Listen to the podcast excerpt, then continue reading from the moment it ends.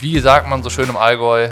Servus, hier ist Bocky von Pushing Limits und warum begrüße ich euch dieses Mal auf Allgäuerisch? Hat einen ganz einfachen Grund. Ich habe mich mit einem Allgäuer getroffen für diesen Podcast hier, nämlich mit Johannes Ritschek, dem Olympiasieger in der nordischen Kombination, mehrfacher Weltmeister, Sportler des Jahres und mit einer Karriere ausgestattet, da kann man nur mit den Ohren schlackern. Wir haben über ganz viele unterschiedliche Dinge gesprochen. Es war super angenehm, mit einem richtig guten Typen sich äh, hinzusetzen und mal ganz grundlegende Fragen zu klären. Zum Beispiel, wie fühlt es sich an, Olympia zu gewinnen? Ge verjährt das irgendwann oder beschäftigt man sich da auch nachhaltig und langfristig noch mit? Also wie groß ist dieser Effekt des Olympia-Erfolgs und überhaupt dieser mächtige sportliche Erfolg, den man in der Karriere erleben kann? Wie ist es, sich vorzubereiten als Wintersportler, das heißt im Sommer zu trainieren und im Winter fit zu werden? Dann haben wir gesprochen über den Anspruch des Langlauftrainings in Kombination mit dem Skisprungtraining, haben dann herausgefunden, dass Kai Bracht einer seiner Trainer ist. Kai ist der Bruder von Timo Bracht, den ja viele Triathleten kennen. Das heißt, irgendwie so eine Connection zum Triathlon ist dann doch auch da. Dann haben wir darüber gesprochen, dass Johannes leidenschaftlicher Hobbyfotograf ist und ein Praktikum nach einem Rollentausch bei einem uns bekannten Fotografen hinter sich hat. Schöne Grüße an Dominik Berchtold an der Stelle, war eine gute Zeit auf Hawaii, Klammer zu. Und dann hatte ich noch einige Community-Fragen vorher bei Instagram eingesammelt, die ich noch gestellt habe. Und ruckzuck war der Podcast aufgenommen und im Kasten. Und ich hoffe, dass das ein wieder schöner Ausflug war, eine andere Sportart. Ihr kennt das ja schon, ab und zu äh, driften wir mal aus der Welt des Triathlons ab. Dann treffen wir uns mit Hannes Otschik, dem Schlagmann vom Deutschlandachter, mit Philipp Flieger, dem deutschen Marathonläufer, mit Rick Zabel, dem Radsportler und jetzt dann halt Johannes Ritschek aus dem Wintersport, auch eine ganz andere Perspektive, aber ein guter Exkurs, wie ich finde, hat mir großen Spaß gemacht. Und präsentiert wird das Ganze von unserem Partner Brain Effect, das kennt ihr auch. Ich habe euch auch schon häufiger das Happy Gut ans Herz gelegt. Das ist so ein Pulver, das mixt man sich morgens ins Getränk oder ins Müsli, in Porridge rein. Ähm, das belebt die äh, Darmkultur, da sind ganz viele unterschiedliche ähm, lebende Bakterienkulturen drin, grob zusammengefasst, regt die Darmflora an oder hilft die Darmflora aufzubauen. Guckt euch einfach mal die ganzen Informationen auf brain-effekt.com an. Da steht das geschrieben, ist auch in den Show Notes verlinkt. Und ähm, es kam die Frage auf, wie ich das benutze, ob ich das als Kur mache oder regelmäßig jeden Tag. Ist tatsächlich so, dass ich das über vier Wochen benutze, jeden Tag. Dann lege ich eine Pause ein und nach drei, vier Wochen fange ich dann wieder damit an. Kann man aber auch täglich nehmen, ist jedem selbst überlassen. Hat einen ganz leichten Erdbeergeschmack. Ich finde es eher geschmacksneutral, aber ist vegan. Und beim Einkauf gibt es mit dem Code PushingLimits20, alles zusammengeschrieben, 20 als Zahl, 20% Rabatt, wenn ihr bei Brain Effect shoppt. Ähm, ist auch in den Shownotes verlinkt, gibt es auch nicht nur auf Happy Gut, sondern auch das gesamte Sortiment. Und jetzt viel Spaß mit dem Podcast.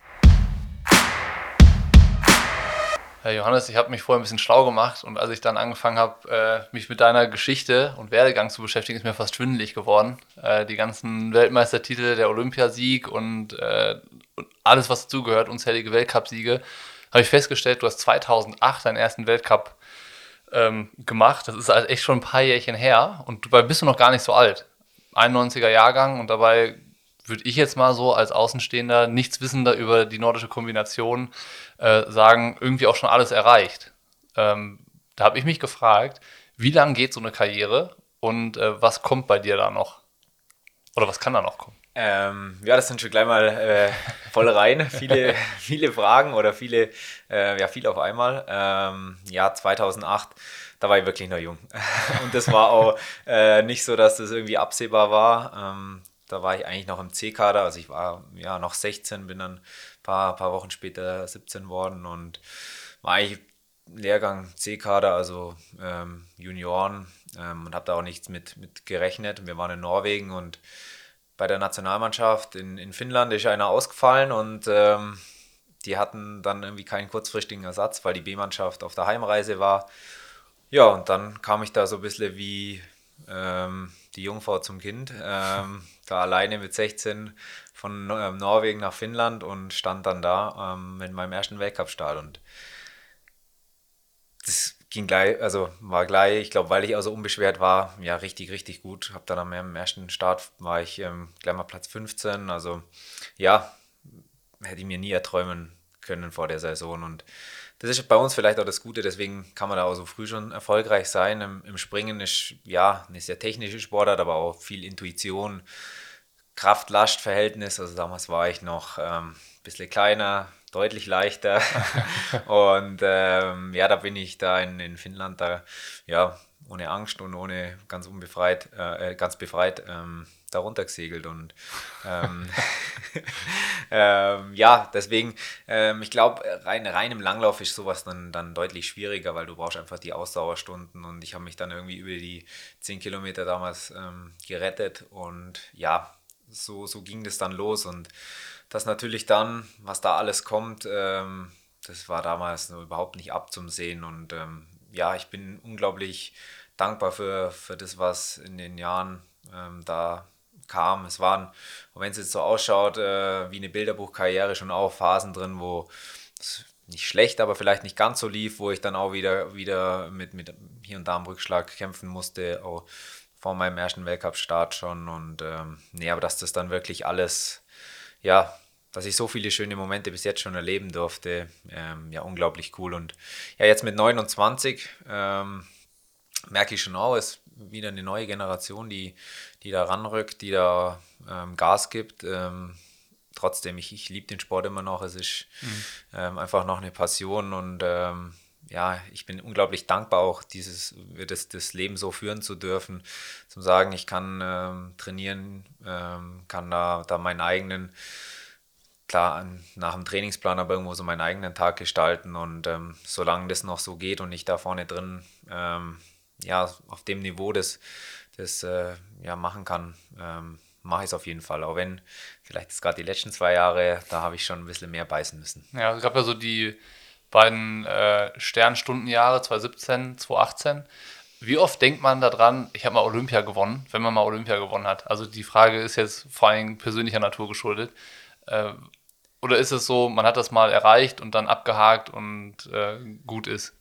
Also wirklich der Olympiasieg, also schon der, der Weltmeistertitel, der erste und aber auch die danach. Also das waren schon sehr ähm, emotionale Momente und ja, der Olympiasieg, wenn ich daran denke, also jetzt äh, Gänsehaut pur. Also wirklich, das war ein Tag, ähm, da ist so vieles aufgegangen. Ich war so bei mir, war so irgendwie, ja, das war so ein intensives Erlebnis. Das war krass. Ich denke nicht ständig dran, gerade wenn es jetzt so wie ja, vorletzte Saison, auch jetzt diese Saison, wenn es nicht immer so läuft und man dann, oder irgendwie so, das mal so nebenbei dann hört, der ist auch Olympiasieger und dann denkst du, das bin ich auch so. Krass. Mhm. Und das, äh, oder auch so dieses, es ist nur alle vier Jahre und da gibt es dann jetzt bei uns mit zwei Einzelentscheidungen zwei Olympiasieger. Krass, das gibt es echt nicht viele. So, also das ist dann so, dass man sich das selber so, äh, das war so, so, ja, manchmal ungläubig, manchmal ähm, einfach auch so diese, diese, diese intensiven Gefühle, die mit dem, mit dem Sieg äh, irgendwo verbunden sind und ähm, ist auf jeden Fall immer schön dran zum Denken. Wie wird man nordischer Kombinierer? Wie kommt man dazu, zu sagen, ich mache jetzt mal Langlauf und Skisprung? Ich meine, du wohnst in Oberstdorf, da ist die Skisprungschanze direkt vor der Haustür. Ähm, jetzt, ich komme aus dem Rheinland, da ist der Wintersport ganz weit weg. Ähm, vielleicht ist das hier normal, so einen Sport zu machen oder wie äh, bist du dazu gekommen? Also was definitiv normal ist hier, ähm, weil halt Berge da sind, das ist im Winter, äh, jetzt fand ich immer ganz so oft, aber es ist eigentlich immer Schnee, also richtig viel Schnee da und ähm, da ist einfach im, im Winter ist man auf Skiern.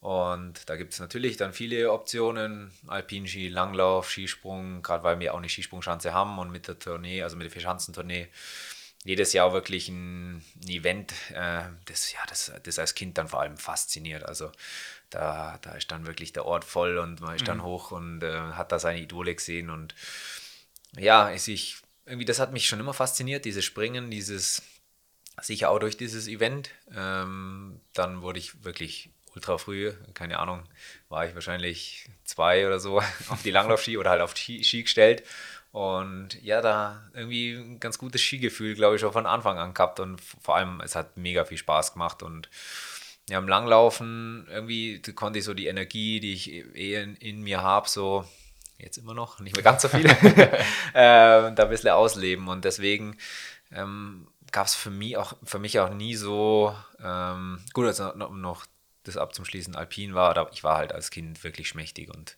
Ja. irgendwie Alpin war dann da irgendwie keine Option. Ich fahre jetzt immer noch gern und viel und glaube ich auch recht ordentlich ähm, Alpin, gerade auf Skitour oder so. Ähm, aber nee, das war, das war dann irgendwie von vornherein ähm, nichts und Skispringen, diese Faszination, Langlaufen, irgendwo dieses, diese Bewegung, die ich einfach braucht habe. Und das war dann ja einfach die perfekte Kombination für mich. so abgedroschen, dass sich jetzt anhört. Ähm, wobei es eigentlich am Anfang hier noch gar nicht so viele Kombinierer gab. Es gab eher so diese die Langlaufgruppen und die Skisprunggruppen und ähm, wo es dann so die ersten Wettkämpfe gab als Kombinierer.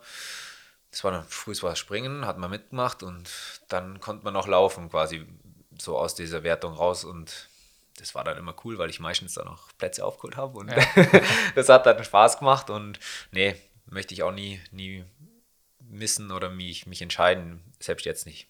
Also ist es jetzt nicht so, dass man äh, nordischer Kombinierer äh, über einen Quereinstieg ist, sondern so bei dir war es nicht so, sondern du sagst so, ich, das sind beides meine Sportarten und schön, dass es das quasi kombiniert gibt. Genau, also Quereinsteig gibt es ganz selten. Also ähm, wirklich da im Skisprung, sage ich mal, nach 10 anzufangen, ist schon eher eine Seltenheit, weil das schon irgendwie ein sehr komplexer Bewegungsablauf, wo viel Intuition unterbewusst dann abläuft. Das funktioniert auch, aber die meisten fangen es von klein auf an und halt so als Ausgleich für Skigefühl auch mit dem, mit dem Langlaufen eben kombiniert und dann entscheidet es ja oft auch Talent, aber auch vor allem die Lust äh, von den, will, will ich dann wirklich auch noch so viel Zeit, ja, ich brauche es ja euch nicht sagen, ähm, Ausdauer braucht einfach Stunden, Ja. Stunden. Ja.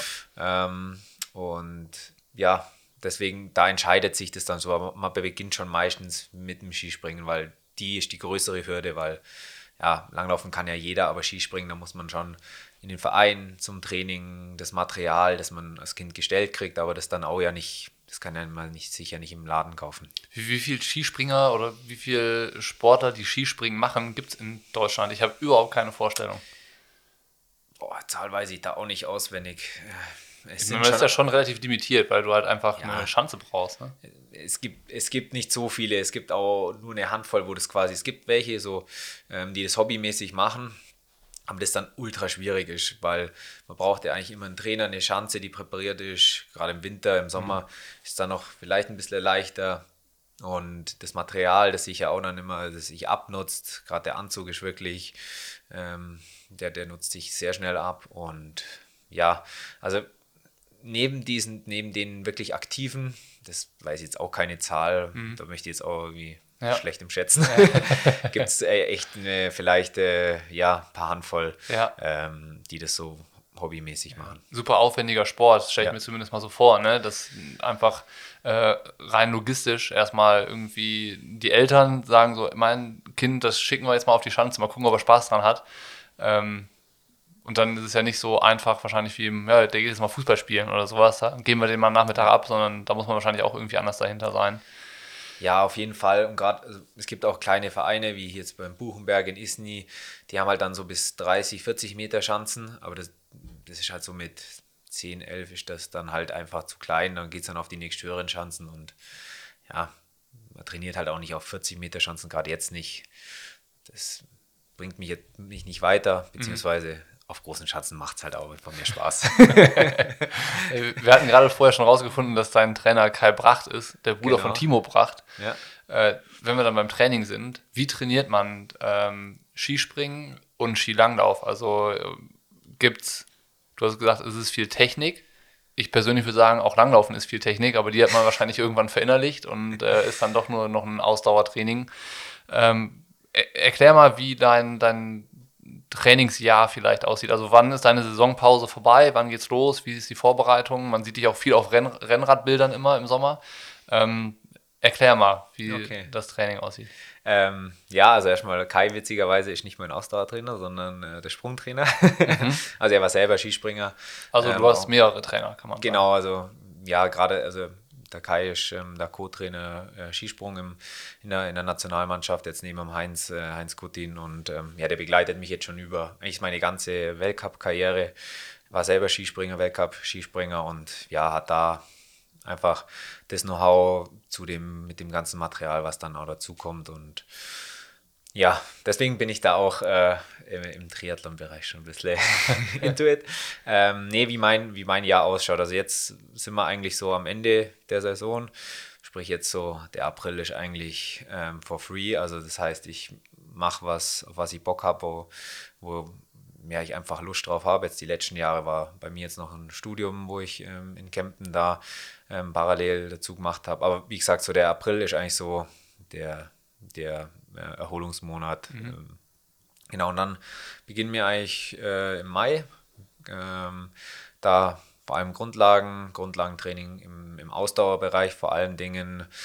Ähm, und da auch nicht schon direkt auf Skiroller, also das ist quasi das Adäquate zum, zum Langlaufen, mhm. sondern da einfach ein bisschen alternativ, ähm, ja, viel zu Fuß. Ich auch sehr gerne in Bergen und eben auf dem, auf dem Rad, weil man da halt einfach ähm, Gelenkschonen oder halt einfach am, am schonendsten wirklich Stunden machen kann. Mhm. Ich meine, ich war auch schon drei Stunden joggen oder ganz lange in den Bergen unterwegs, aber ja, auf dem Rad halt mal fünf Stunden geht auf deutlich besser halt. Ja. Vor allem, wenn wir das halt ja, über die Wochen und Stunden da machen. Parallel dazu aber auf jeden Fall ähm, Krafttraining, gerade für die Beinkraft, mhm.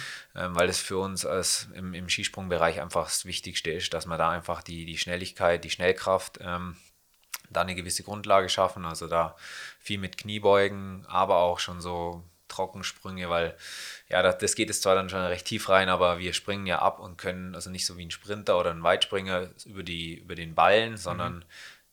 dadurch, dass unser Schuh ja relativ ähm, ja, wir da ziemlich eingeschnürt sind im Stuhl, ist eigentlich so von einem ganzen Fuß. Und die, dieses Bewegungsmuster, dass man das einfach immer wieder wiederholt, da macht man dann auch schon im Mai Grundlagen. Also Sprünge, es gibt sozusagen. Äh, kurz, äh, kurz eingehakt in ja. deine Saisonablauf-Erklärung. Wie, es gibt eine unterschiedliche Sprungtechnik zwischen Skispringern und Nee, ja, euch, also, oder? Wenn ihr, nee, nee, nicht zwischen Skispringern, sondern äh, wenn wir jetzt so was weiß ich, ein Weitspringer, also ein ganz normaler Weitspringer. Okay, Leichtathletik. Der, Leichtathletik ja. oder, oder wenn man jetzt einfach so, ich will so weit springen oder so hoch springen wie, wie möglich, macht man es ja einfach, man springt über den, über den Ballen ab, mhm. weil man dann noch so den richtig, letzten Kick dann kriegt. Mhm. Den können wir aber auf der Schanze nicht machen. Wir sind ja im Schuh, Schuh da reingeschnallt okay. mit, dem, mit dem Ski. Also wenn ich da mit, über die Zehen springe, dann schlagelt der Ski weg. Ja. Dann, also geht auch gar nicht äh, rein äh, mit dem Schuh, mit dem Spoiler, den wir hinten dran haben.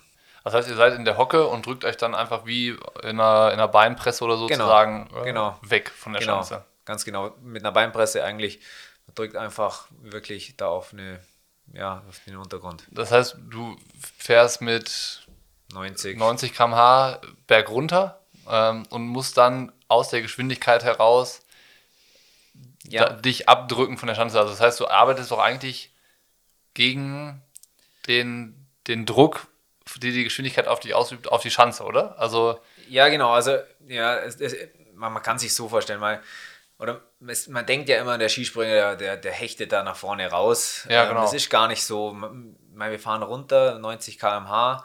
Der Schanzensitz ist 11 Grad nach unten geneigt. Ähm, wenn ich da dann voll nach vorne springe, dann bohre ich dann direkt nach dem also rein. ja, man ein. denkt halt, man springt nach vorne. Ja, so, ne? Aber, aber, eigentlich von, vom Bewegungsablauf, man drückt nach unten, und dann dreht sich über die Hebel, über wie man sich eben Kniewinkel, Oberkörperwinkel sich öffnet, dreht es einen dann quasi in diese Flugposition, okay. weil natürlich die Luft mit 90, die einem entgegenströmt, auch einen gewissen Widerstand und quasi in den springt man rein und der dreht sich, dreht einen dann drüber. Ja. Also es ist nicht so leicht komplex, zu, ja, ja, es ist auf jeden Fall komplex und das ist auch das, was manchmal richtig spannend ist, manchmal man, man dran verzweifelt, weil es wirklich an Kleinigkeiten hängen kann, ähm, weil es eben so schnell ist und alles so ja, viel unterbewusst abläuft. Man es wirklich auch im Fluss sein muss. Man kann nicht da sagen, ja, nur die Winkel, sondern es muss auch im Gesamtbild einfach gut ausschauen. Oder und, halt einfach und es muss immer in dem Moment richtig sein. Genau. Ne? Wenn ich jetzt ans Schwimmen denke beispielsweise, das auch eine technische Sportart ist, ähm, da machst du aber auf einer 50-Meter-Bahn 35 Züge ja. und du hast halt 35 Mal die Chance, irgendwas auszugleichen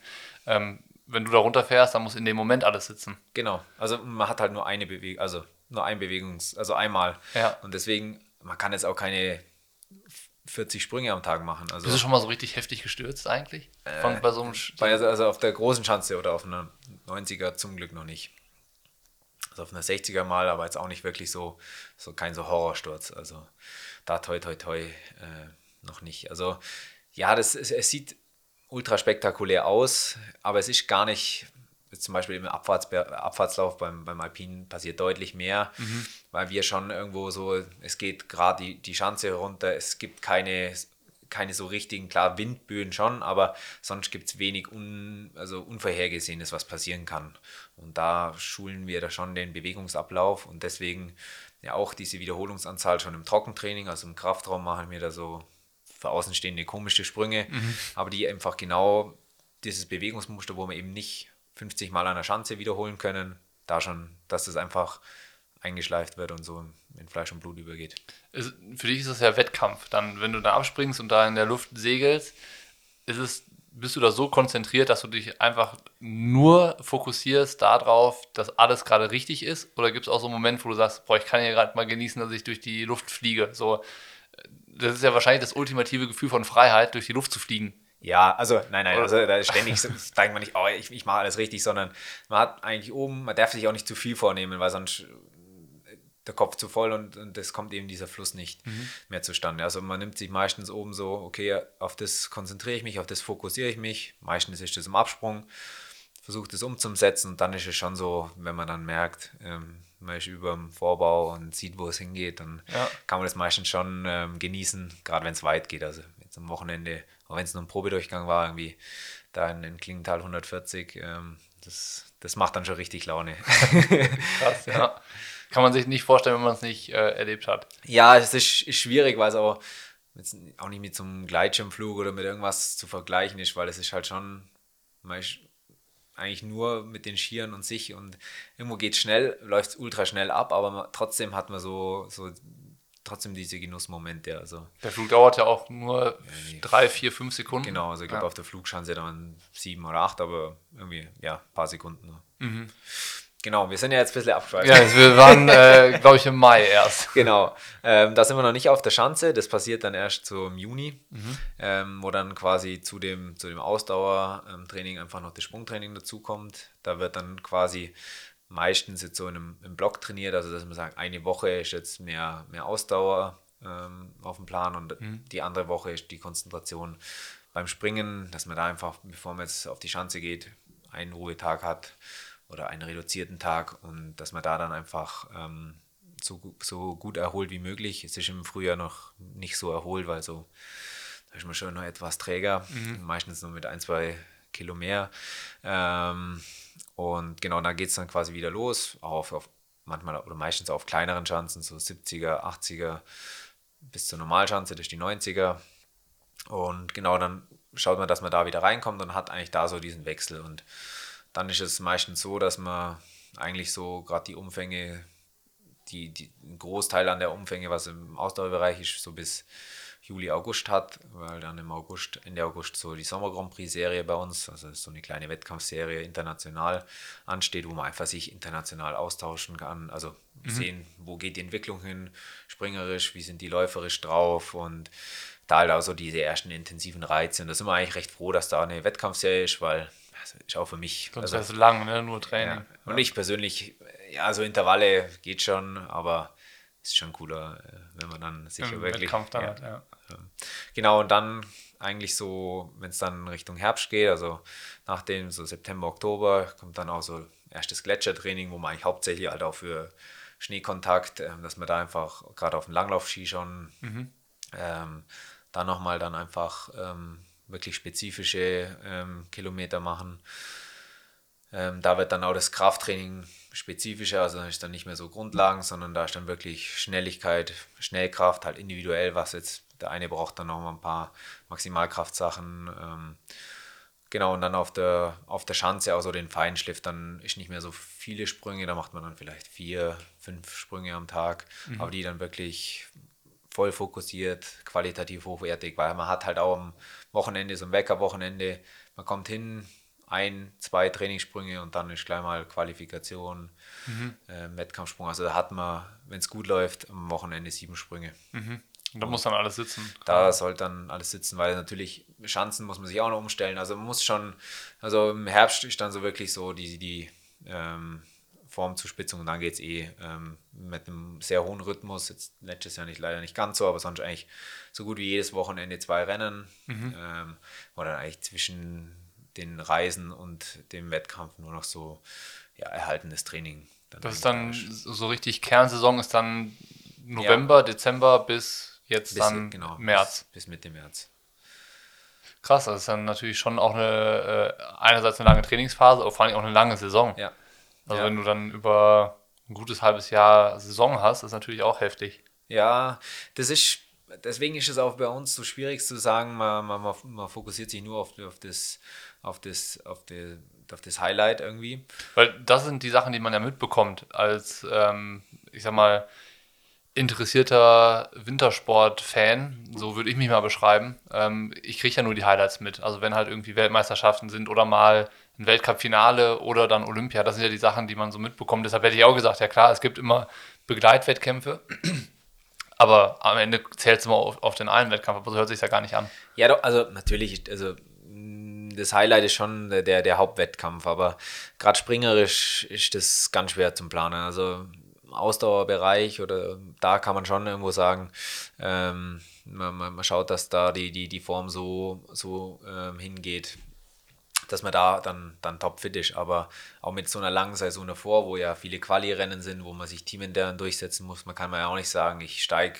nur dazu ein. Ja. Also das geht halt nicht. Man hat diese lange Saison davor, muss da einfach auch schon gut durchkommen und dass das dann halt auf den einen Tag zum Timen ist, im mhm. Ausdauer oder halt im Langlaufen schon schwierig, aber noch schwieriger im Springen, weil da auch viel mit, wie vertrage ich die, die, die Wettkämpfe überhaupt? Mhm. Ist das da vielleicht, wenn ich jetzt irgendwie im Anfang Januar K.O. bin, dann merkt man das auch auf einer, an einer Schanze, aber dazu halt auch einfach Selbstvertrauen. Also da, da geht dann viel.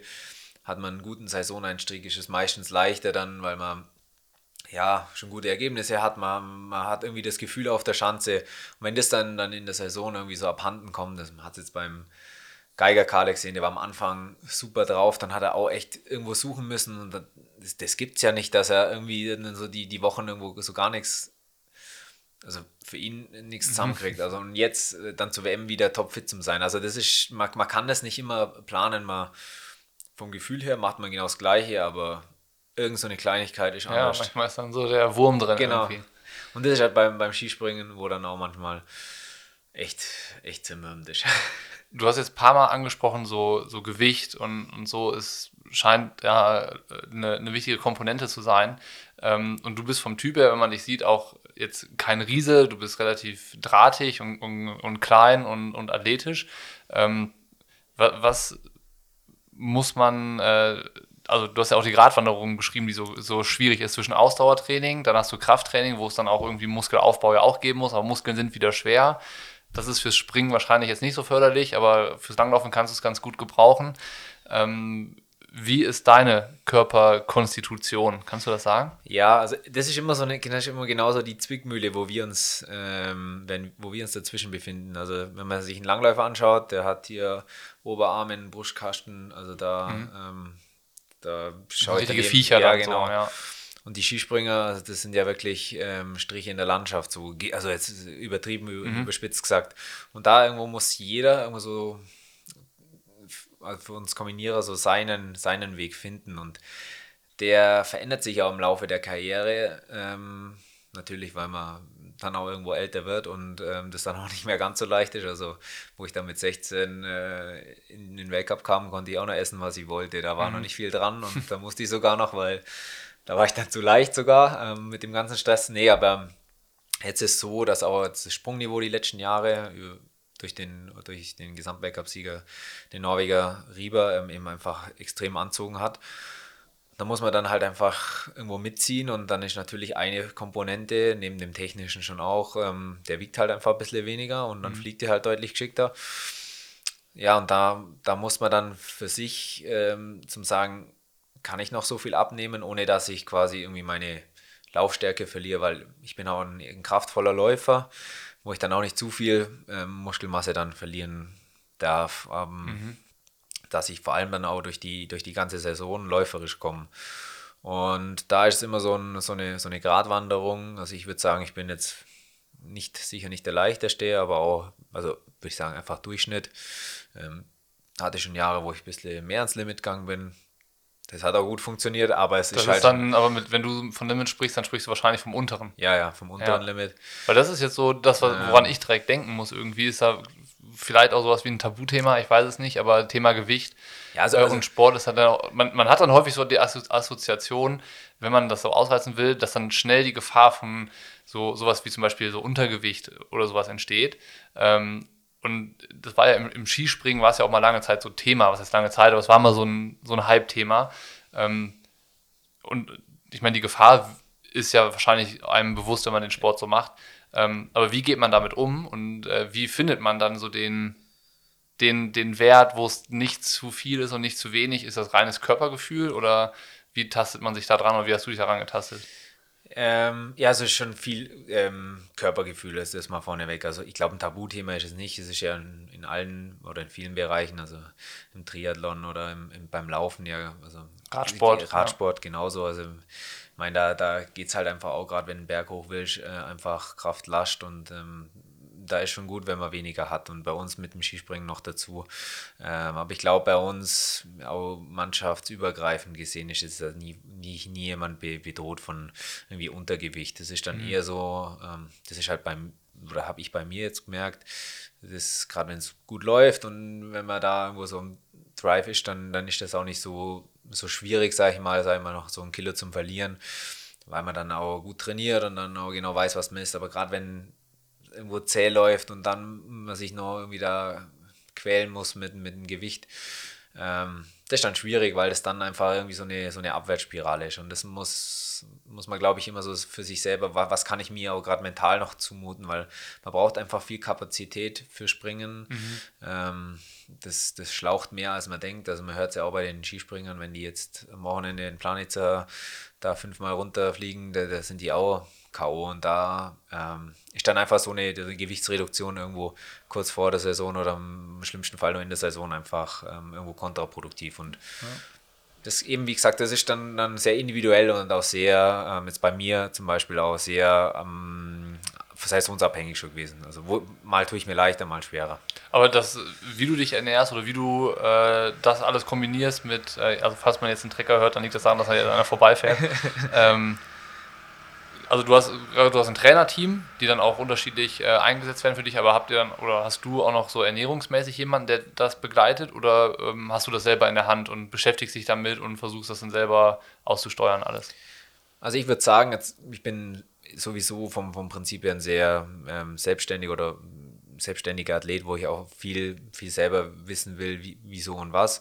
Habe mich da auch und über, einen- über einen Olympiastützpunkt hier haben wir auch Ernährungsberater, wo ich mich auch jetzt schon über die Jahre irgendwo ein, würde ich sagen, ordentliches Wissen angearbeitet oder ja, angesammelt habe, was auch bei mir funktioniert, wo ich drauf schauen muss, kann ähm, und habe da halt klar die Basics ähm, sowieso von ähm, Sportlerernährung, aber das ist auch nicht zu asketisch, weil ähm, ja, irgendwo esse ich dann auch ganz gerne. So soll es ja auch sein. äh, ich habe äh, kurz bevor wir uns getroffen haben, noch ein paar Fragen bei, bei Instagram eingeholt, aber äh, bevor ich die raushole, hatte ich noch eine Frage und zwar äh, ein Name, den man auch immer hört äh, mit nordischer Kombination, ist Erik Frenzel und auch einer so deiner, ich würde sagen, Top-Kontrahenten äh, in, in den Jahren. Ähm, wie gesagt, das, was ich so rausgefunden habe, war es immer so ein also ihr habt Teamrennen zusammen gewonnen, ähm, aber auch äh, gegenseitig euch die Siege strittig gemacht in Einzelrennen. Äh, da habe ich mich gefragt, wie, wie schwer ist das in einem Einzelrennen, wo es ja darum geht, dass du die bestmögliche Platzierung erreichst, ähm, aus jemandem einen Konkurrenten zu machen, mit dem du dann aber auch im Team zusammen unterwegs bist und gemeinsam erfolgreich sein willst. So, das ist ja Engel und Teufelchen in einer Person für dich so ein bisschen. Äh, oder wie äh, beschreibst du das? Wie siehst du das? Wie gehst du damit um?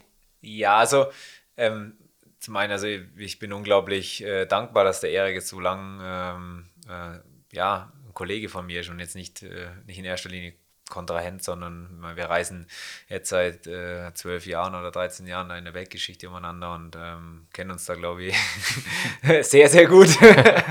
ähm, und ähm, ja, er ist auch ein ja, unglaublicher Sportler.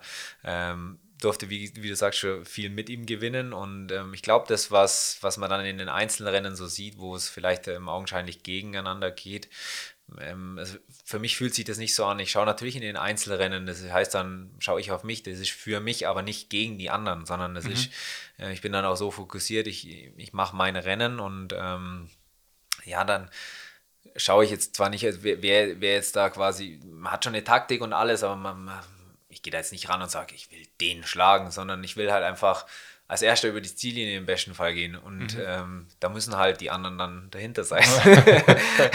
ja. Aber ähm, das ist ja nichts gegen die oder ja, ganz weit weg von Persönlichen. Also ich habe ja. auch internationale Freundschaften mit, mit dem Samuel Costa aus Italien, bin ich schon lange befreundet. Ähm, die Norweger, wo dann auch eigentlich die gleiche Passion teilen. Den habe ich jetzt auch mal äh, noch eine Skitour hier bei, während der WM gemacht. Ähm, mhm. so als, ja. die, wo nicht im Team starten dürfen. Nein, aber das, ähm, ja, da einfach auch zusammen trainiert und sich austauscht. Und, aber natürlich, wenn der, wenn der Wettkampf losgeht, dann, ähm, aber das macht ja jeder, schaut dann ähm, auf sich, aber das heißt, also bei mir auf jeden Fall ja. nicht gegen die anderen. Ja, gute Antwort. okay. äh, also die, zu den Fragen. Ähm, die erste Frage, die kann ich sogar auswendig. Ich äh, soll dich nämlich fragen, wie dein Praktikum läuft. und die Geschichte kannst du gerne auch noch erklären, äh, was damit gemeint ist. Ich kenne sie ja jetzt ja, schon. Genau. Ähm, aber ähm, erzähl mal. Ja, der Bergtal Dominik, ähm, ein guter Freund mittlerweile von mir, war am Anfang, äh, oder ich, also habe ich über, weil er die Fotos von uns bei den Rennen, gerade hier im Allgäu oder näheren, ähm, macht und ähm, haben uns darüber kennengelernt. Er hat mich so ein bisschen äh, oder er hat mich für die Fotografie äh, begeistert und äh, ja, jetzt bei der WM musste ich, wie gesagt, ähm, ja, im, im Team ähm, zuschauen oder als Ersatzmann war ich da ähm, dann eben nicht aufgestellt, aber habe ich gesagt, ja, ähm, das, das nutze ich doch, äh, meine Fotoskills. Und da hat er mich mitgenommen, ähm, bin ich mit Fotoakkreditierung ähm, ja, rum an die Fotospots und habe halt da die Fotos von meinen Kollegen gemacht. Und äh, ja, Teil 1 des Praktikums, mal schauen, ob es noch einen zweiter, zweiten Teil gibt, aber hoffentlich dann nicht mehr während einem Rennen. Also es ist so quasi Hobby. Genau. Ähm, weil das ist ja auch das Thema, wenn man Sport macht äh, dann ist es Sport normalerweise ja das Hobby. Bei dir ist Sport der Beruf und äh, dann hast du dir jetzt mit der Fotografie noch ein Hobby gesucht. Ja, genau. Also ich bin ähm, sowieso schon immer irgendwie, ja, gern unterwegs in den Bergen oder irgendwo, ähm, da vielleicht auch ein bisschen ausgefallenere Sachen, die ich gern festhalte. Äh, am Anfang halt mit noch Vorgängern von GoPro, jetzt mit GoPro oder ähm, jetzt dann auch eben mit einer, mit einer, mit meiner guten Nikon und ähm, ja, da, da ja, irgendwie, irgendwie macht es richtig Laune. Da, ja. da so einfach nur manchmal auch so, so Momente zu haben, wo es jetzt dann vielleicht nicht nur ums Training geht, sondern man sich da auch irgendwo ähm, noch beschäftigen kann. Ja, cool. Ich gehe jetzt hier mal der, der Reihe nach durch und überspringe die, die du schon irgendwie äh, beantwortet mhm. hast. Die erste Frage ist äh, wahrscheinlich eine, die häufiger gekommen ist, muss ich gleich mal suchen. Wann fängst du mit Triathlon an? Fängst du, mit, fängst du überhaupt mal mit Triathlon an? Ist das eine Möglichkeit oder sagst du so, Radfahren gerne, aber der Rest Interessiert mich nicht so. Ähm, doch, also ich werde sicher mal einen Triathlon machen. Also hier der Allgäu-Triathlon, ich glaube, das ist, wie schon sagt, Kult. den äh, den werde ich auf jeden Fall mal machen. Ähm, professionell, glaube ich, oder auf jeden Fall nicht auf die Ironman-Distanz. Also nein, auf, professionell auf keinen Fall, auch nicht die Ironman-Distanz ist. Ich weiß gerade auch über den Kai, was da der Timo trainieren musste und dessen Umfänge, die, glaube ich, nach jetzt so einer Karriere ähm, einfach nicht mehr machen mhm. will. Ich will einfach Sport, ich mache unglaublich gern Sport, aber ähm, deswegen definitiv auch mal, auch mal ein Triathlon. Schwimmen, ja, ich glaube, ich, ich kann schwimmen, vielleicht auch gar nicht so schlecht, ordentlich kraulen, aber ja, so ein Wettkampf. Dafür reicht dann schon. Ja. äh, einer wollte wissen, ob du deine V2 Max kennst. Ähm, nicht auswendig, äh, aber sie wird, sie wird, sie, also wir haben das schon ein paar Mal gemossen. Ah, das, keine, Spitzenwerte, also irgendwie das ist so. Und wenn du musst ja auch dein Trainer damit genau, arbeiten und du nur genau. das umsetzen, was dann der Trainer vorgibt. Knappe 80 irgendwo rum gewesen, das letzte Mal. Das ist ja schon, schon ganz ordentlich auf jeden so Fall. Mitte 70. Also. Ja. Ähm, wie sieht das Training im Sommer aus? Das hast du ja beschrieben. Äh, einer wollte wissen, ob du Langlaufkurse gibst. Noch nicht. Äh, es ist schon immer was anderes. Also äh, ich kann es halt irgendwie von Kind auf und äh, jetzt auch klar feile ich an Technikfeinheiten, aber von Grund auf sowas zum Erklären, das ist dann schon mal was anderes. Also ich habe es meiner damaligen Freundin, jetzigen Frau, mhm. dann auch versucht, mal so einen Kurs zu geben. Hat nicht so funktioniert. ja, mach halt so wie ich. Guck's dir an und mach nach. Ja. Nee, also wie gesagt, da, ähm, aber vielleicht irgendwann. Ja, okay. Äh, einer wollte wissen, was deine Lieblingsloipe im Allgäu ist. Die Lieblingsloipe im Allgäu. Hm. Ja, ich, also ich laufe unglaublich gerne den Spielmannsau hinter, bei uns jetzt vom Stadion äh, in, in der einen Tal hinter. Ähm, das ist auf jeden Fall, ja, so ultra cool, weil es für mich auch dann einfach Heimat ist. Jetzt, es gibt unglaublich viele Leute auch, auch weiter unten, wo ich auch gern bin. Dann der Sonnenalp, äh, im mhm. Weißertal gibt es schöne, ähm, auch weiter Oberjoch ist cool. Ich kann dir die Eschacher Weiher-Läufe äh, empfehlen. Da war, ich, so, da, da war ich sogar noch nie. Ich habe schon. Äh, Sauhart, wenn du mich fragst. ähm, nee, aber deswegen würde ich Spielmannsau da sagen. Okay. Ähm, wie groß ist der Konkurrenzkampf im eigenen Team? Das hatten wir auch. Ähm, Trainingsanteil Springen versus Laufen. Ähm, ist schon schwierig zu sagen. Er ist aber, glaube ich, schon ausgeglichen, also so 50-50. Es ist dann halt immer so, was man dann alles zum Springen dazu zählt. Natürlich jetzt irgendwie, wenn ich sechs Sprünge mache, ist das rein von der Sprunganzahl, wie lange so ein Sprung dauert, ja sehr, sehr kurz. Aber ich muss dahin fahren, ich muss mich vorbereiten, also mit mhm. Stretching, mit Imitationen, mit Sprüngen, bis man da aktiviert hat, dann während der Einheit auch Analyse, dass ich den nächsten Sprung gut aufbaue. Also ich bin, oder wir sind da sagen wir von 9 bis 12, also drei, vier Stunden an der Schanze, also was so ein Sprungtraining an Zeit kostet. Okay, also ja. deswegen würde ich schon sagen, das sind, das sind intensive ähm, Stunden und ähm, also vom, vom Aufwand her 50-50, weil dazu noch halt auch viel mit Analyse, mit mhm. ähm, ja, Materialtests, wo man dann auch Bindungseinstellungen und so, also da, da gehört schon noch viel dazu, wo man dann nach- und vorarbeiten muss etwas einfacher formuliert äh, eine Frage dazu, was du für ein Fazit oder was du für Schlüsse jetzt aus den letzten zwei Jahren äh, ziehst. Aus den, aus den Saisons hast du ja selber gesagt, die waren jetzt nicht so rosig wie mit denen, die es davor schon gab.